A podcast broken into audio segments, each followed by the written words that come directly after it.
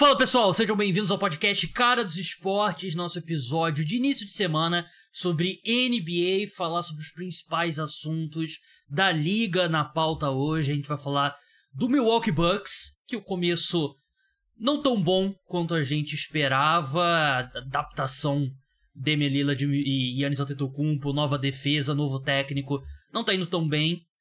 Depois falaremos sobre ele, Vitor Embanyama, claro, porque a gente tá vendo algo especial em quadra com o Embanyama. E eu sei que tem, já tem o pessoal na internet, não, que o Embanyama, só fala do Embanyama. Aproveita, aproveita algo especial que a gente tá vendo, não é sempre, porque o garoto é diferente. Vamos falar do Gui Santos, tem notícias sobre o futuro dele no Golden State Warriors.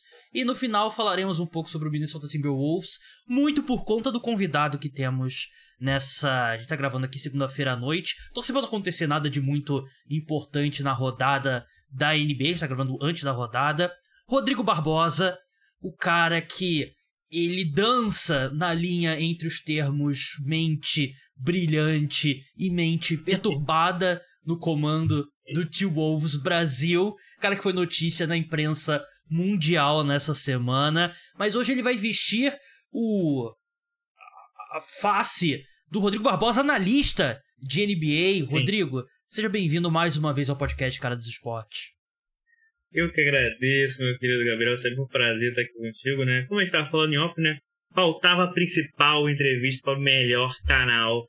É o do senhor, né? Melhor podcast. Então, estamos aqui para falar no na famosa, abre aspas, crise no Milwaukee Bucks, fecha aspas, interrogação. Exatamente. E do Embayama, né, que você disse, né, cara, bizarro, né?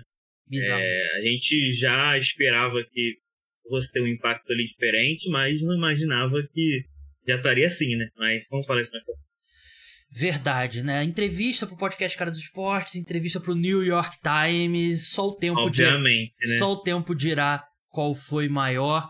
Vamos começar pelo Milwaukee Bucks. Vamos começar pelo Milwaukee Bucks porque é um assunto que tem me interessado bastante.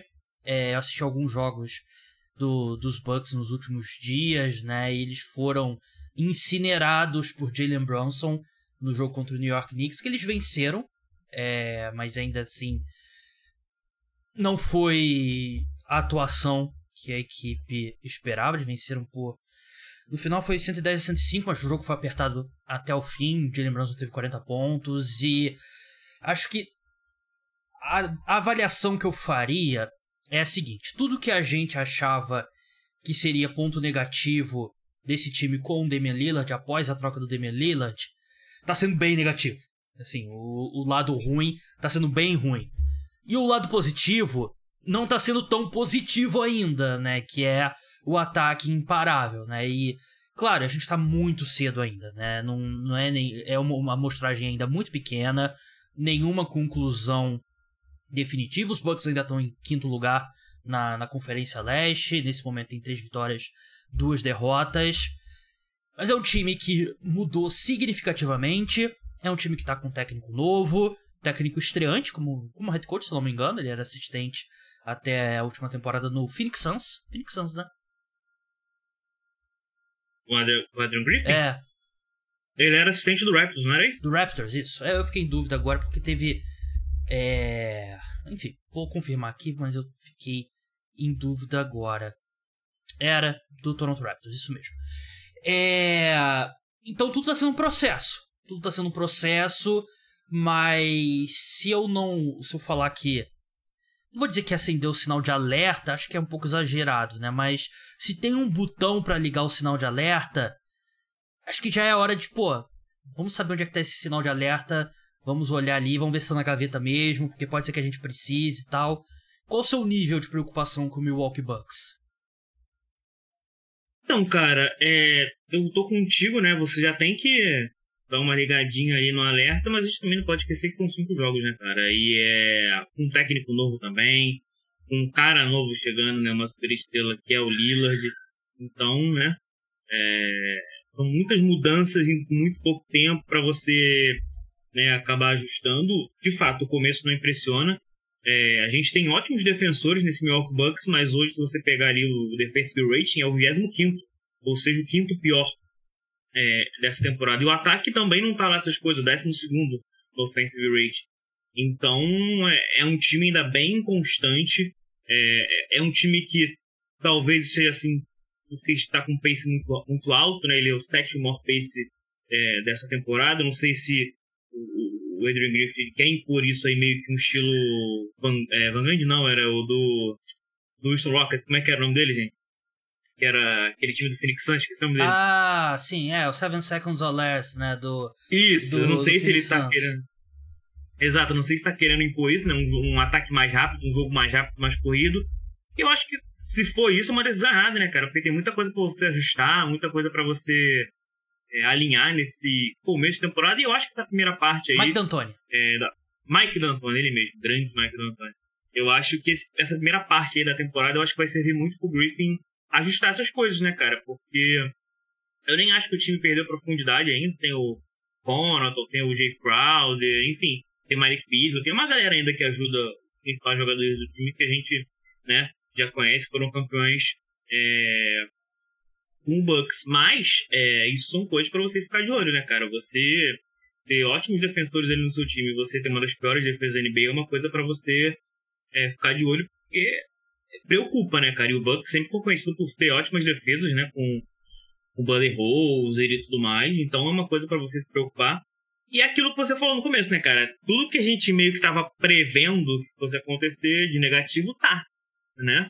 É, eu acho que, como eu falei, o Griffin ele tem que fazer alguns ajustes, né? Principalmente é, na parte defensiva, no ataque também, que não é um dos melhores é, hoje, hoje da NBA. E eu, eu acredito que essa primeira parte da temporada, se o Bucks conseguisse manter ele com mais vitórias do que derrotas, ali umas duas, três vitórias a mais do que derrotas, tá ótimo. Para depois ali engrenar, quando todo mundo tiver entrosamento, isso conta muito também, né, cara? A gente sabe disso, né? Os jogadores é, chegaram, principalmente o Lillard, né, pra entrosar com o restante do elenco. Então acho que é muito importante esse tempozinho aí de uns 20, 30 jogos pro time Uhum. né, se fechar e se conhecer melhor e ter um entrosamento legal para deslanchar na temporada. É, esses números que você trouxe, né, de rating defensivo e rating ofensivo, ilustra um pouco que eu. Já separado também esses números aqui, né? Ilustra pouco o que eu falei, né? Do ataque não tá encaixando tão bem quanto a gente esperava e a defesa tá sendo tão desastrosa quanto o esperado, né? A equipe. A defesa de perímetro do time perde muito, né? E mudou totalmente o esquema tático. Por exemplo, o Adrian Griffin, vindo do Toronto Raptors, né? Ele é muito mais adepto daquele basquete sem posição, né? O cara da, da árvore de treinadores do Nick Nurse, né? Que é aquele basquete mais Uhum.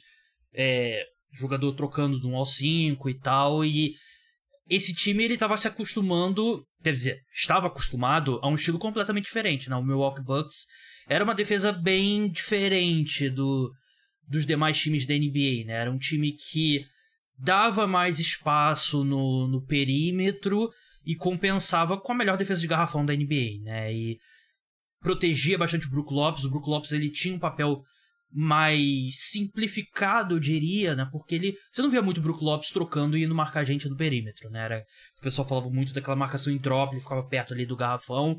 E agora é um processo, né? O Yannis está sendo mais exigido como defensor de perímetro, né? Ele até deu uma baita alfinetada no Coach Bud esses dias, né? Que ah, tô ansioso pra marcar o Jimmy Butler, não sei se foi o Jimmy Butler ou o Tatum, que era algo que eu não tinha oportunidade de fazer até, o, até esse ano, né? Que eu achei que foi uma, uma baita de uma alfinetada.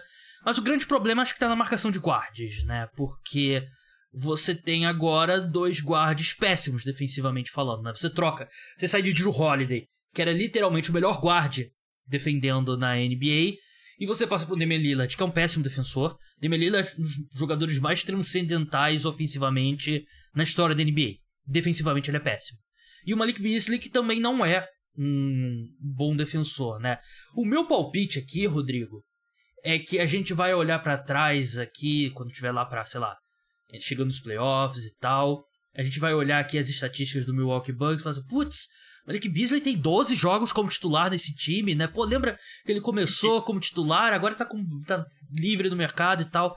Porque eu sinto, e aqui talvez seja muito teoria e tal, a sensação que eu tenho é que eles estão tentando meio que honrar um compromisso que eles fizeram com o Malik Beasley antes da troca pelo Damian Lillard. Tipo, assina aqui, você vai ter a oportunidade de ser o nosso shooting guard titular. E fazia mais sentido quando você tinha o Drew Holiday ao lado dele, né? Porque você você estica a quadra com o Malik Beasley e o Drew Holiday compensa defensivamente. Com o Lillard não faz nenhum sentido, porque tudo que você precisa de espaçamento de quadra o Lillard te dá. O, o Malik Beasley nem tá arremessando tanto assim de três, tá arremessando bem, mas 5,4 tentativas, que é tipo é bom e tal, uma, é um volume legal, mas também não é nada de outro mundo. E o time quando enfrenta o Jalen Brunson, o Jalen Brunson porra, joga 40 pontos na cabeça deles, né? E eu até tava brincando no Twitter, a nova renda fixa na NBA é apostar o over de pontos do, do guardia que enfrenta o Milwaukee Bucks. Eu acabei de, antes da gente começar a gravar, eu botei um dinheirinho aqui no, no Spencer Dinwiddie over 15 pontos, né? E esse é o grande problema. E não tem uma solução clara no elenco da equipe, né? Eu acho que se você perguntar pro Adrian Griffin, ele provavelmente, o sonho dele é que o, esses minutos do Berchamp vão aumentando. Ele arremessou muito bem contra o Knicks. E ele se prove um cara que possa jogar cada vez mais minutos. Mas ainda assim, ele não é um shooting guard. Você não confia ele num cara como o Jalen Brunson, né? Porque ele é um ala um pouco maior, né? ele é um bom defensor, mas não contra esses guards pequenos, né? Então não sei. É, pode ser que a solução não esteja no elenco ainda, né, Rodrigo? É, cara, com o que tem hoje, cara, eu acho que se você é, quiser fazer alguma mudança ali que te ajude defensivamente, talvez é, colocar o Pat Connaughton para ter mais minutos, jogar é, o Chris Middleton para guarde, né, que era um bom, bom, defensor, né, até para tentar dar uma ajuda de Lillard. Já foi, né, isso que é foda é, também. É, também tem isso, né, mas ainda quebra um galho e o Bechamp que você falou também, pode ser uma, uma, uma opção ali, dando mais minutos do Beasley. Cara, o Beasley eu conheço bem, né? Jogou no, jogou no Timberwolves, é, é um carrossel de emoções, né? Tem jogo que ele mata sete bolas de três, inclusive recorde da franquia em um jogo do Timberwolves é do Malik Beasley, se vocês terem ideia. E tem jogo que ele mata nenhum e só faz besteira, sabe? Então, é muito complicado essa contratação. Eu, eu, eu meio que torci o nariz quando o Bucks fez essa, acertou essa contratação, né? Por mais que pelo valor que tenha sido, foi um, um contrato e tudo mais. Mas não é um cara ali que vai te fazer tanta falta assim como você falou, né? Às vezes pode até ser dispensado, pode. É, o pode acabar pegando um jogador ali, um veterano na free agency, ou tentando alguma troca na deadline, justamente para conseguir esse cara, esse guarda aí mais defensivo, mas até o momento, cara, não tem muito o que fazer, né? Talvez pouco disso.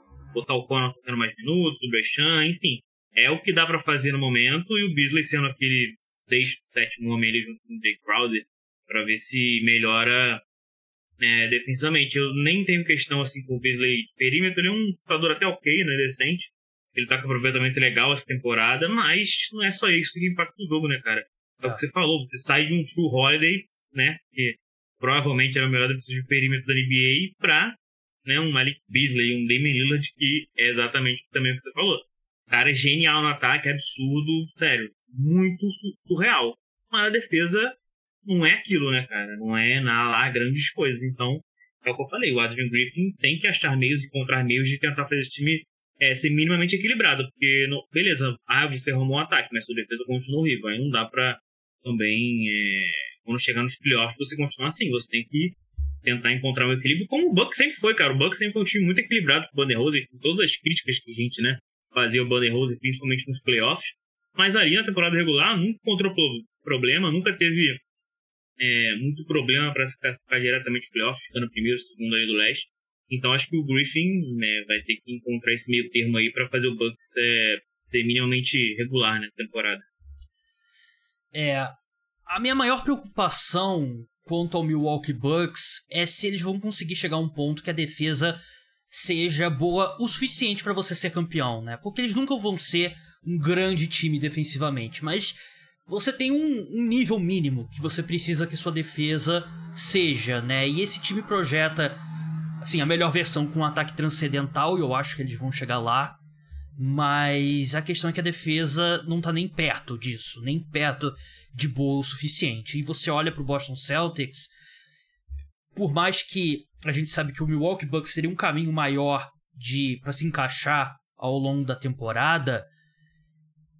Eu não sei se eles esperavam que de início o gap ia ser tão grande, porque eu acho que o Boston Celtics está num patamar diferente. Eu acho que o Celtics está um degrau e meio acima dos demais Sim. times da, da conferência, né? E encaixa muito bem esse time. Exatamente. E eles têm que chegar lá, o Milwaukee Bucks, né? Tem tempo, mas é, essa questão mesmo. Você consegue ver esse time do Milwaukee Bucks tendo uma defesa boa, porque não vai ser nunca a melhor defesa da NBA, como flertou muitos anos, né? Mas você tem que ter ali pelo menos uma defesa top 10, top 12, considerando que o ataque dos Bucks a gente pode chegar no final da temporada como um dos melhores da NBA, mas é, é para mim tá sendo difícil enxergar essa, esse time tendo hum. esse mínimo no, no lado da defesa. É, cara, eu acho que se continuar assim, eu acho que na deadline o front office do Bucks vai ter que fazer algum movimento.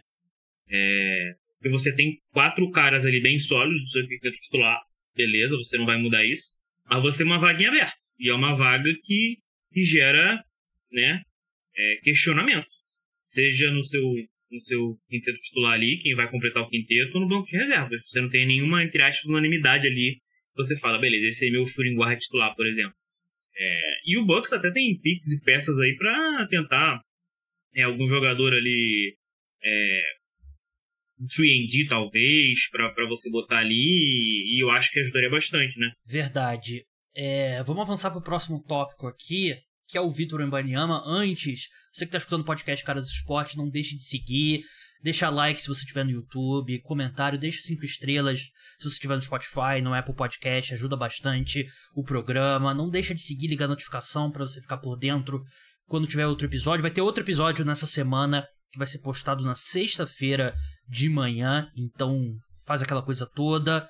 Vitor Embanyama é, tá acontecendo mais rápido do que a gente esperava, né? E todo mundo que de fato analisou e pensou e leu pessoas que conhecem realmente sabiam que o Embanyama ele ia ser um cara que ia ter um impacto defensivo absurdo logo de cara e que ofensivamente ia ser um processo, né? E eu gosto muito de uma análise que o Brian Windhorst fez, que o Embanyama, ele é um cara de tem uma sequência, ele tipo, ele pode ficar ali meio é, às vezes alheio ao jogo, talvez seja a palavra, né, ofensivamente, mas tem uma sequência de quatro minutos que ele toma conta e decide. No penúltimo podcast que eu recebi aqui, o William, do Coast to Coast, eu falei que eu sentia o Embanyama ainda um pouco tímido, né? E em uhum. situação de final de jogo, ele meio que. Ele sentia que ele tinha que dominar o, o jogo, e por isso que ele tava jogando tão bem nos finais de partida, né? Porque ele meio que se dava a luz verde ali pra, pra produzir, e uhum. cada jogo que passa, ele tá ficando mais confortável. Foram 38 pontos contra o Phoenix Suns no, na penúltima partida, ele vai jogar nessa noite. Ele foi muito bem contra o Toronto Raptors também, 20 pontos, 9 rebotes, 5 tocos e tá acontecendo. Eu sinto que a hierarquia do time do San Antonio Spurs já mudou totalmente. Já é o time do, do Embanyama, porque eu até, até acho que ele fez as coisas certas e ele não quis chegar botando, sentando no, no, no banco do, do motorista, né, que é aquela coisa, né, sentando na uhum. janela, aquela coisa do Romário e tal. Mas é muito óbvio que ele é o melhor jogador do time. Os outros jogadores dos Spurs já perceberam que você joga a bola pro alto, o Ebanyama vai pegar e vai fazer dois pontos. Não tem o que os outros times. É, não tem o que os outros times possam fazer. Já é uma das jogadas mais imparáveis da liga. E é o que eu falei no começo. Tá acontecendo mais rápido, Rodrigo. Ele tá começando a se ficar mais confortável ofensivamente. E a gente viu, por exemplo, contra o contra o Phoenix Suns, o que ele fez foi um absurdo. Não é para um calouro fazer o que ele fez jogando contra o Kevin Durant. Não, e outra coisa, né? Ele do lado do Kevin Durant, o Kevin Durant parece o, o é bizarro. nosso digníssimo Boykins. Lembra do Boykins que jogou no Denver Nuggets? É inacreditável. Tinha 25 centímetros é. de altura. Cara, é bizarro, cara. É bizarro. Sabe? E é o que você falou, cara. Eu achei que fosse demorar um pouquinho mais pra ele já meter uns 30 e tantos pontos, quase 40 pontos. E foi é que a gente tava falando, né? 40, quase 40 pontos no Kevin Durant, no time do Kevin Durant. Ganhando do Suns em Phoenix, sabe? Beleza, tava assim o Bradley E o Devin Booker, eu acho que tava em quadra. Tava, ele não tava... jogou o primeiro e jogou o segundo, se não me engano. É isso. Tava sem o Bradley Bill, beleza, mas tava Booker e Durant ali. Então, não foi uma qualquer vitória, sabe? É... E eu, uma coisa que eu já tinha falado, ele já entra, ele já entraria no NBA como talvez o melhor produtor diário da liga. É absurdo. Ele não precisa pular pra dar toco, cara. É bizarro. Sabe? É bizarro o que ele faz. Ele tá com média de quase três tocos por jogo, cara. É loucura, sabe? E, e outra coisa, se continuar assim até, até o final da temporada, vai entrar no time de defesa da temporada do primeiro ano dele, tranquilamente. É, uma tá das minhas previsões ousadas pra temporada foi que o, o Vitor Wembanyama ia ser primeiro time ao defense nessa temporada. Não duvido, tá? E acho que agora chegou um ponto que não é mais uma previsão ousada. Acho que Exato. tá sonando esperado já. Pô, 2.7 tocos, 1.3 roubos por, por, jogo, cara. Tem jogador que tá 10 anos no NBA e não teve essas médias defensivas, sabe? É bizarro. É, 20.5 pontos por jogo é uma coisa que me impressiona, tá? Já que o assunto é esse aí. Me impressiona bastante. Eu achei que ele fosse flertar ali com 17, 18. Até pela adaptação no NBA, a gente sabe como é. Uhum. é ele tá com quase 4 turnovers por jogo. Isso é natural, cara. É um jogador ali chegando numa liga nova, com jogadores já mais experientes, isso é normal. Isso ele vai fatalmente cuidar é, melhor da bola com o passar dos jogos e dos anos, enfim. Mas são atuações absurdas, cara. Muito boas mesmo, impactantes. Como você falou, do Phoenix Suns, ele teve uma hora ali que ele tava apagado do jogo, apagado, do nada botou a bola no braço, fez o, o San Antonio Spurs ganhar o jogo, e, o, e, o, e o, Spurs ganhou duas vezes do Suns, não foi uma só. Duas. Ganhou do Houston Rockets, que beleza. Ainda tá caminhando ali para encontrar também o melhor entrosamento, o melhor time. Mas era um time bem mais forte da temporada passada. É, o Spurs é, uma coisa que eu também gosto muito desse time dos Spurs.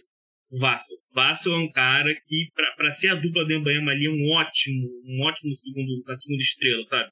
É um jogador muito bom, a pena que machucou aí no jogo, vai ficar talvez um tempinho fora, mas é uma ótima companhia para o Embanyama ter esse time. E o Embanyama, cara, é isso, não tem muito mistério do que falar, cara. É, é um cara surreal, é um cara que tem 3 metros de altura e parece que joga como armador, é inteligente, o cara joga a bola da linha de três, ele pega a bola em terra, parece que é o Michael Jordan no Space Jam, sabe? É, é bizarro, é um protetor de aro já de elite, no primeiro ano da liga, e vai continuar. Imagina quando esse cara ganhar massa muscular, experiência, sabe? Cara, é papo de ganhar cinco Deep Roy seguido na NBA, é loucura. É, o. A mobilidade dele é um negócio de outro mundo, né? Eu falei muito sobre isso no, na, no processo do draft, né? Porque tem caras muito altos, mas que eles são duros em quadra, né? O Embanyama, uhum. ele tem fluidez nos movimentos, né? E é algo que ele se preocupa muito. Tem vários vídeos dele fazendo exercício de, de alongamento e tal. Ele trabalha muito nisso. E, e eu nem acho que, assim, nem acho que a gente vai ver um Embanyama bombado um dia. Não acho que ele vai ter o. Ele não vai crescer como o Yannis, assim, porque o Yannis hoje em dia é um armário. Ele entrou muito magro na, na liga, é. né? Mas ele vai ganhar mesmo força. Eu acho que ele ficaria Tipo o Kevin Durant, que tem tipo uma musculatura funcional, digamos assim, né? Isso. Não é mais ele bombado. É, o problema é que não, não dá pra gente meio que comparar ele com ninguém, sabe? Porque é, ele é muito maior que todos os outros. Acho que nem com o Yao, o Yao Ming já chegou com uma massa muscular decente é. no NBA. E mesmo assim, sabe? É. Não dá pra comparar com ninguém, é meio bizarro.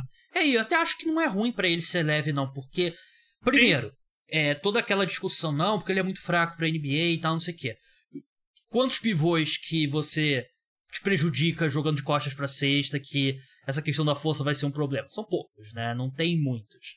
Segundo, o cara. Eu, isso acontece com o Chad Holmgren também. O cara bota o ombro no peito do, do Embanyama pra, na briga ali por rebote, ou ali lutando no garrafão, o braço dele ainda é muito comprido, então ele pode perder a posição embaixo, ele compensa com a envergadura, ele vai lá e dá o toco e contesta o arremesso e briga pelo rebote, né? Então, tem muito o que fazer, né? É, é tipo. A, é, a, gente acaba sendo repetitivo, né? Mas o, o obstáculo do Ibaniama maior é o corpo dele, né? Porque o histórico de jogadores de mais de 2,20m, né? O histórico de jogadores de 2,20m, infelizmente, é cheio de lesões. Vou até bater na madeira aqui. Mas ele Sim. parece bem preparado para isso e a forma como ele tá evoluindo logo de cara, eu não acho que vai levar a sucesso coletivo do San Antonio Spurs. Porque ainda é um time limitado e o Oeste é uma, é uma briga de foice no elevador com a luz apagada. Mas, cara, eu sei que todo mundo vai ficar de saco cheio, vai ter gente já. Ser, já tem os do contra, né? Pô, só fala do Emaniama e tal. Mas, uhum. cara, aproveita. Assiste todo o jogo que transmiti na, na ESPN, na, no Prime, porque é algo muito especial que a gente tá vendo. Não é não deveria acontecer. É, cara, é exatamente isso, né? Porque ele é um jogador, cara, como eu disse, é especial, cara. É... A caneta que ele deu no Red Bullock. Exato. Você, cara, você chega no ponto de você duvidar das paradas que ele faz, sabe? É, o, se eu não me engano, contra o Raptors, cara, ele deu um toco no Odionobi que ele só levantou o braço. O Odionobi fez um, um malabarismo por debaixo da cesta para fazer, pra, né, pra tentar evitar o toco. Cara, ele só levantou o toco. E ele nem tava tão bem posicionado assim para dar o toco, tá? Ele chegou depois e levantou o braço. Cara, é muito bizarro ver o Mbappé jogar. É muito bizarro mesmo. É tipo assim, é o que a galera fala no Twitter, né? Basquete 2.0. É. Chegou o basquete 2.0, porque de fato é. Na pré-temporada teve é. aquele, aqueles lances dele contra o seu jogador favorito, Andrew Wiggins, né? No jogo contra o Golden State Warriors. Que o Wiggins tentou uma vez, levou toco. Tentou a segunda vez, levou toco. Tentou a terceira vez, o fadeaway, toco, né? Cara, é... Cara, uma coisa, uma coisa que tem que ser registrada que me impressionou. Cara, ele conseguiu dar toco no Stephen Curry de três pontos, tá? É. Não é todo mundo que faz isso, não. O release, por, por mais alto que você seja. Pra quem tá escutando, o release do Curry é o que faz ele ser diferente. Né? Exatamente. É muito rápido o release dele. E ele deu, eu tô com o é Clay também, difícil. né? No, na, no, no, é, é absurdo. E saiu uns números, né? Que são 200 milhões de, de reproduções de vídeos do, do Embanyama nas redes sociais, né? Um número Sim. monstruoso. É o basquete 2.0, como o Rodrigo falou e o pessoal vem falando no Twitter, né? É o basquete 2.0 mesmo o Embanyama e é um negócio espetacular e é uma facada no meu coração cada vez que eu falo Embanyama, porque o Pistons teve a pior campanha e terminou com a quinta é, escolha foi. naquele, naquele Mas draft. não fique triste. Exatamente, All-Star Thompson, temporada belíssima, ok? Tem vídeo saindo sobre ele amanhã, o vídeo já está pronto, inclusive. All-Star Thompson tem mais rebotes do que um Embanyama e Chet Holmgren por jogo ele tem tipo 0.3 ou 0.2 menos tocos que esses dois. É, segundo calor com mais assistências. Tá sendo. Eu não quero usar esse nome. Mas ele tem alguns flashes de Ben Simmons. Pré. Ai, do céu, calma também. Pré tudo que aconteceu. Usa um exemplo melhor, é, Gabriel, pelo amor de Deus. Mas ele tem esses flashes, né? E eu não gostei da escolha na época, mas eu vou apagar todos os meus tweets, vou buscar lá. Fala dele. Vou apagar, fala dele. apagar tudo que eu falei sobre o Alça Thompson.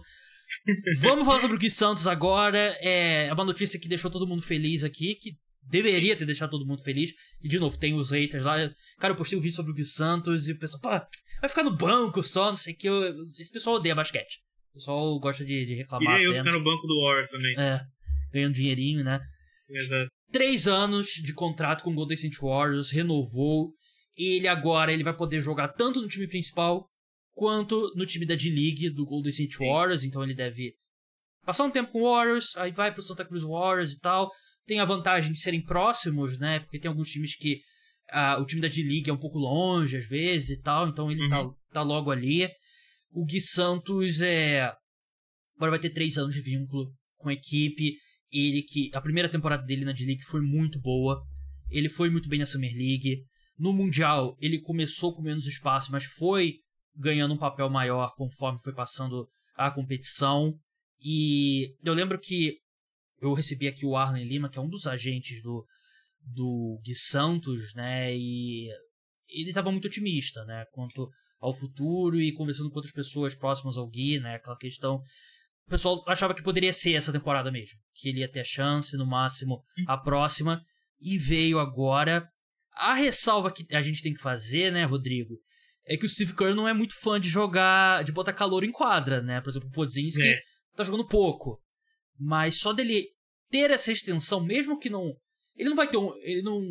Não vai estar a primeira rodada dos playoffs e o, e o Gui Santos vai estar jogando 20 minutos por jogo. Isso não vai acontecer. É. Exato. Mas eu acho que já é um passo muito positivo, um passo gigante na direção correta. Cara, eu acho que é um movimento muito interessante do Warriors pensando no futuro. Não tô falando que o Gui vai ser o novo franchise player do, do Warriors, né, gente? Pelo amor de Deus. Mas o núcleo, né, multicampeão, tá envelhecido, cara. Os jogadores estão envelhecidos, já tá pintando aí rumor de Clay Thompson não renovar, não sei o que, não sei o que lá, pode sair. Então, é, eu acho que o Warriors tá nesse processo também de, né, entre aspas, last dance aí pra começar a renovar a franquia, né? Porque Stephen Curry acho que vai jogar até muito mais tempo, né? Porque é um cara bizarro também. É... Uhum. loucura que ele faz até hoje, né? Continua fazendo, mas o Draymond Green e principalmente o Clay Thompson já dão uns sinais ali de queda já tem uns anos, então são nomes ali para você né, já pensar em reposição. E o Gui sempre foi muito bem, cara. Tanto na, na D-League, na Summer League ele foi muito bem também. No Mundial ele começou mais ou menos, mas quando ganhou espaço é, foi bem.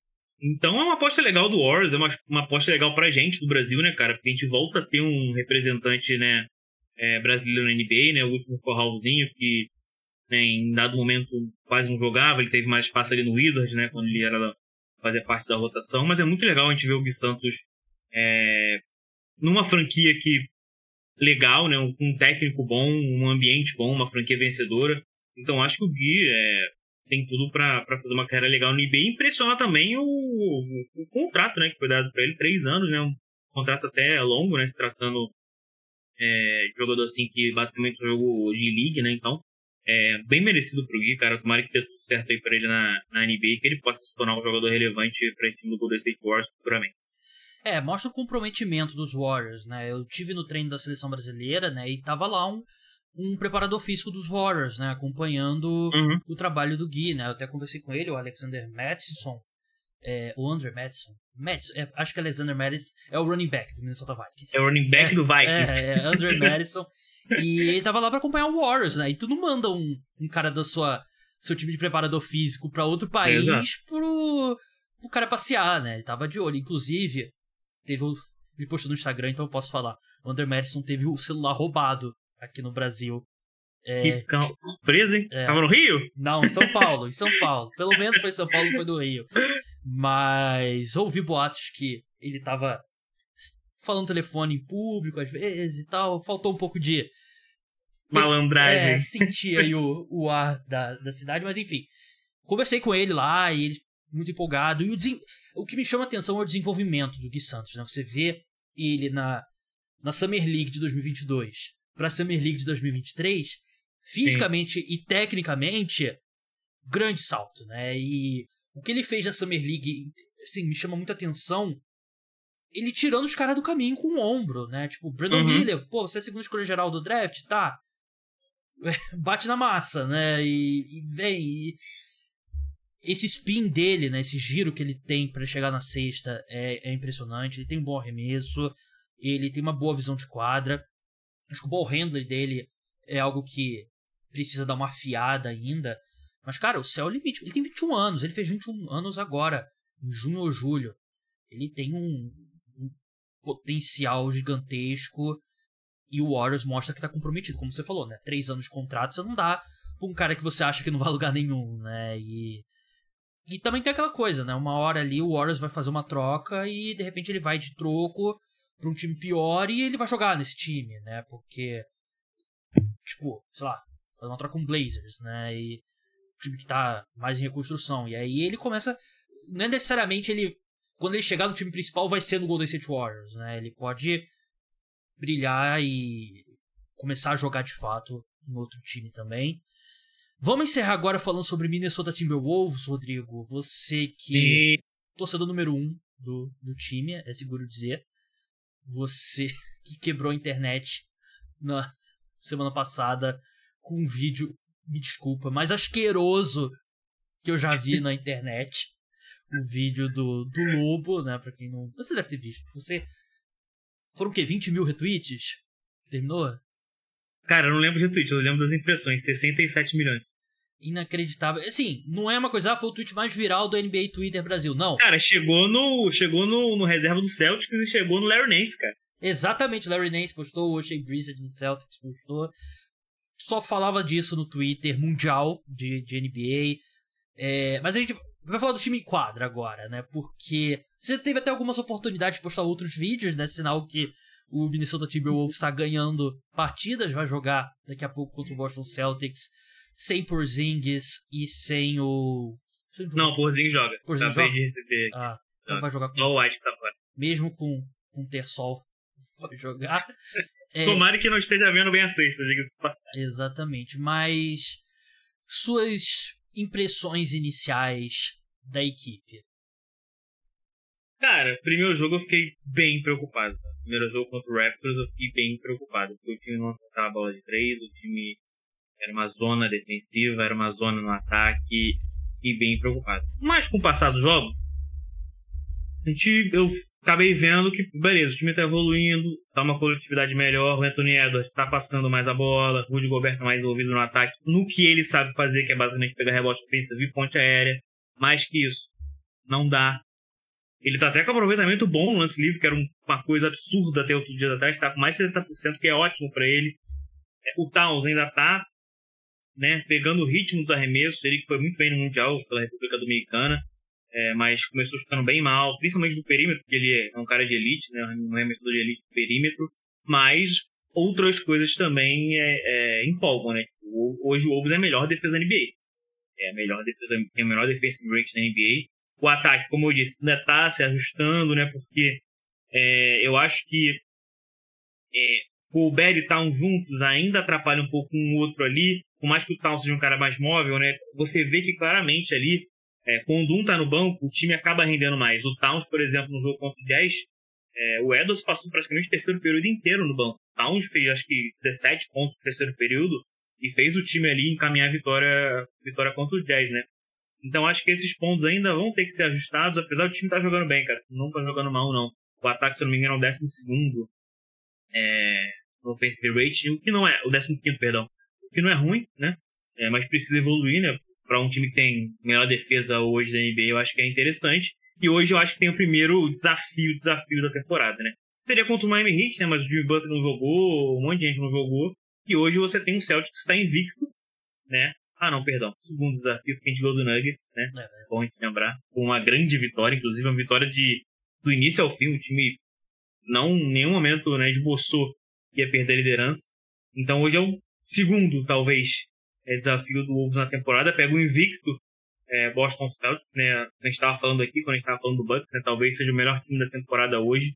É, não só no recorde, mas no basquete jogado, né? E talvez o Wolves tenha problemas com o encaixe. Né? Eu não gosto muito do encaixe do Celtics com o Wolves, não, porque. É, mas é o jogo, o jogo vai ter acontecido pro, pro ouvinte já, né? Mas o bom da NBA é que o jogo vai acontecer, mas tem tanto jogo que uma partida Sim. só não faz uma diferença isso, tão isso. grande assim, mas eu realmente a defesa do Timberwolves tem sido é, impressionante. Gobert voltando a ser um defensor muito bom. É, ele que. Isso é uma... A gente tá falando de Mundial, né? Ele fez um péssimo é. Mundial com, Exato. a França. E todo mundo, todo mundo que acompanha a página sabe que eu sou um dos maiores haters da história do Rudy Gobert. É. Mas o, o começo de temporada dele até agora é impecável defensivamente. Impecável mesmo. Lembrando ali os vários tempos dele de jazz, ele foi é, defensor da temporada. Então, é, é, é só. Muito, é... é... muito animador ver isso. É só deprimente ver o Towns como, sei lá, o Kevin Love do Cleveland Cavaliers, né? O cara que é o 4 ali que espaça a quadra, né? É, ele tinha. Porque uma hora tem que desapegar o que, que você esperava do jogador, né? Porque eu achava que ele tinha potencial para ser bem mais do que isso, né? E esse é o papel dele agora, né? No, no time. Mas é realmente é um time que vai brigar por, por playoffs, né? Tá de... Estaria, se a temporada terminasse hoje, né, com oito jogos, você já ia direto para os playoffs. Mas é um time que tá na briga ali, um começo bem positivo para a equipe mesmo.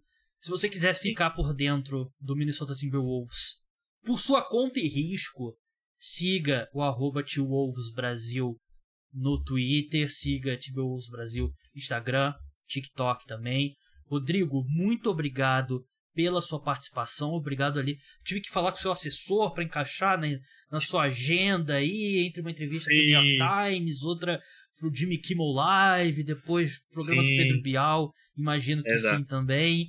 Mas obrigado. Última pergunta, aliás, última pergunta. Você, você tem um vídeo separado para caso o Timberwolves seja campeão da NBA?